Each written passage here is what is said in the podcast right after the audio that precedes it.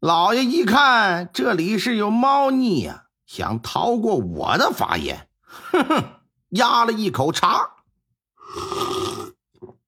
哎，哼，你们说说，这箱子里的东西是你们在海上抢下来的，是吧？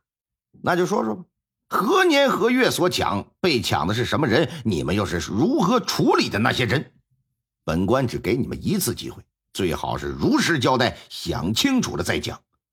丢了那么多东西，被抢之人一定会报官。如果你们说的到时和我调查的情况不符，你们要想想后果。说吧。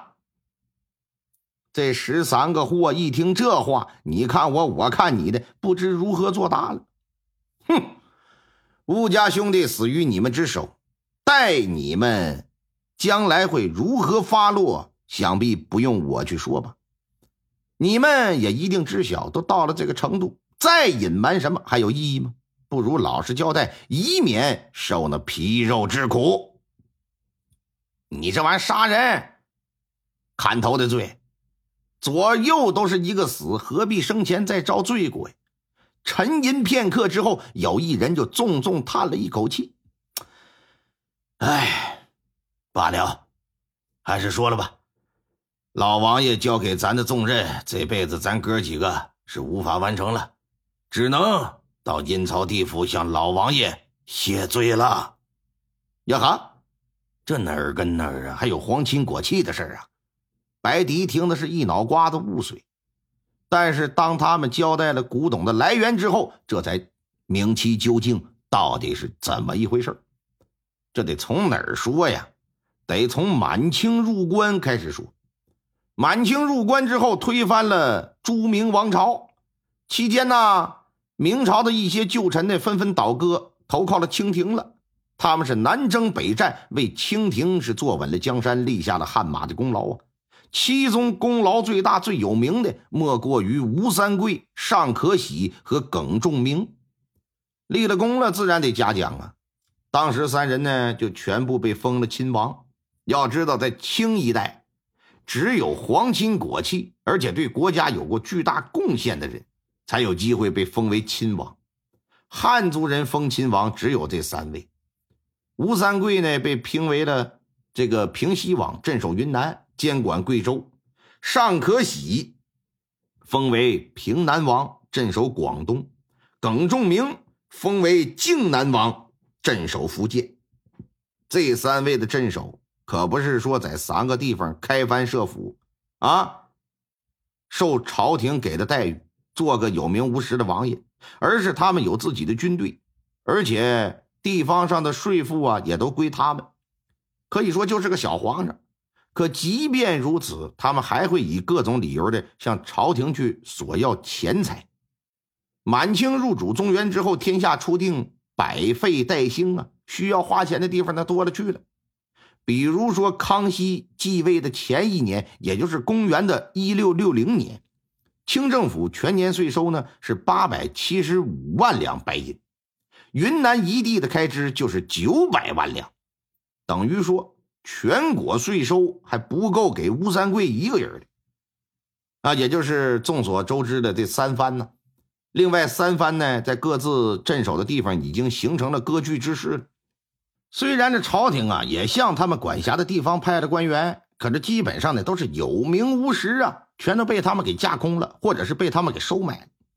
在这种情况之下，康熙觉得这哪能行啊？啊，这必须得撤藩呢，这样。你这这这这这这这，我有那地盘，我割给柱子，嗯，那不好吗？你这要是时间长了，这些个汉民啊，一定大患得变成大祸呀。不过必须要说的是啥？当时康熙呀还是年轻，他十九岁，撤藩虽说是对的，但也要讲这个方式方法。他在所运用的方法当中，可以说是选择了最糟糕的那么一招，那就是简单粗暴，直接撤藩。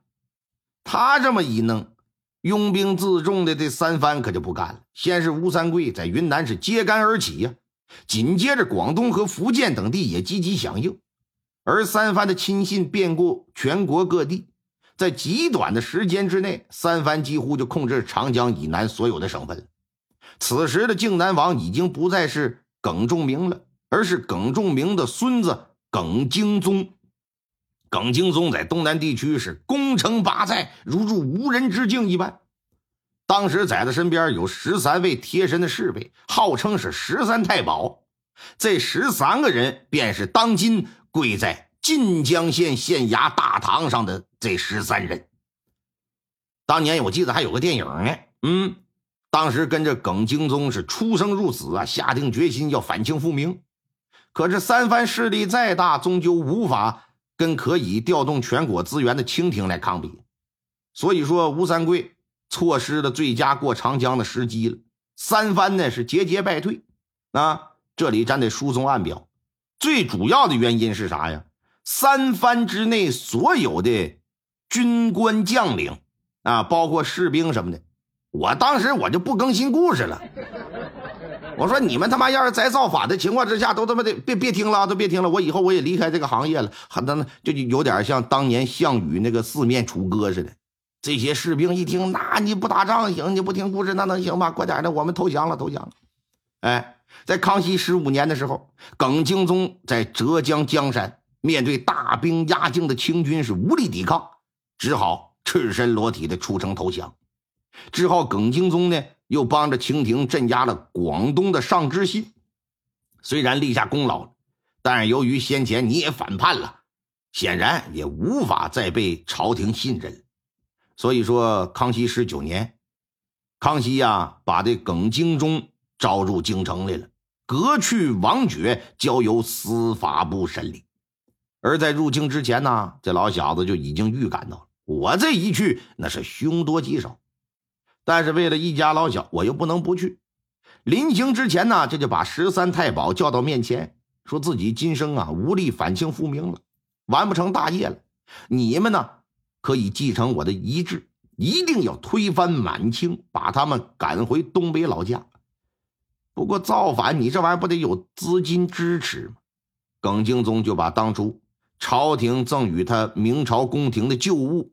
交给十三太保，让他们作为招兵买马的资金。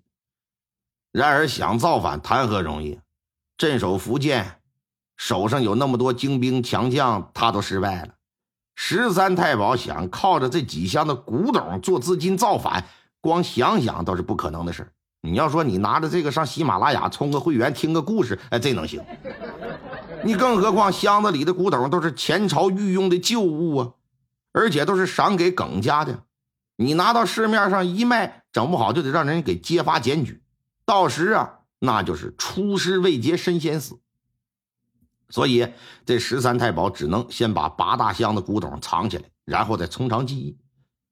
这十三位在没做这个耿精宗的侍卫之前，全都是海盗，对东南沿海一带的海域也非常了解，他们知道有一座无名岛。这岛上啊，很少上去人，哎，就把这几箱的东西给运岛上来了，藏在山洞了。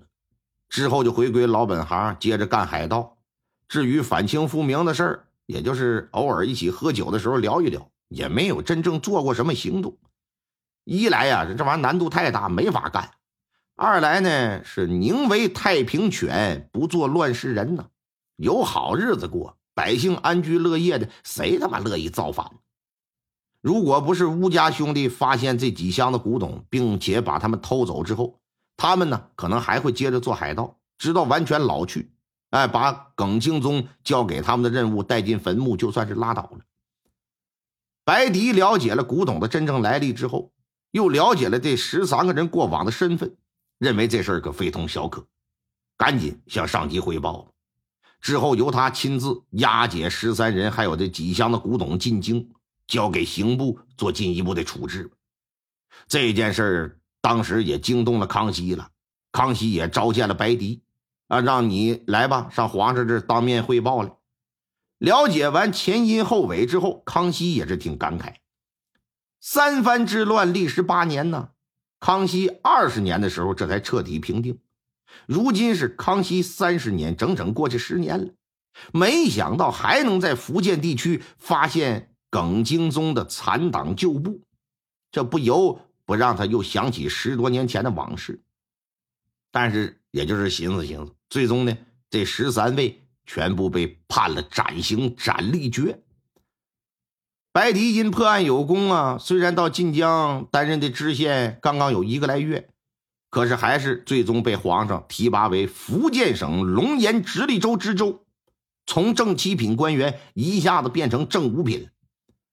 白迪也没有辜负皇上的隆恩呢，在龙岩做了很多有利于当地百姓的好事，也深受百姓们的喜爱。他也是屡受重用啊，之后又担任过泉州知府、福建布政使。福建巡抚，哎，闽浙总督，最终呢是死在闽浙总督的任位上，享年六十九。可以说，他这一生基本都在福建度过。当白狄死讯传到京城之时啊，雍正皇上很是痛心呐，亲口夸赞白狄是一生廉政，治民有方，东南脊梁，百官之表率。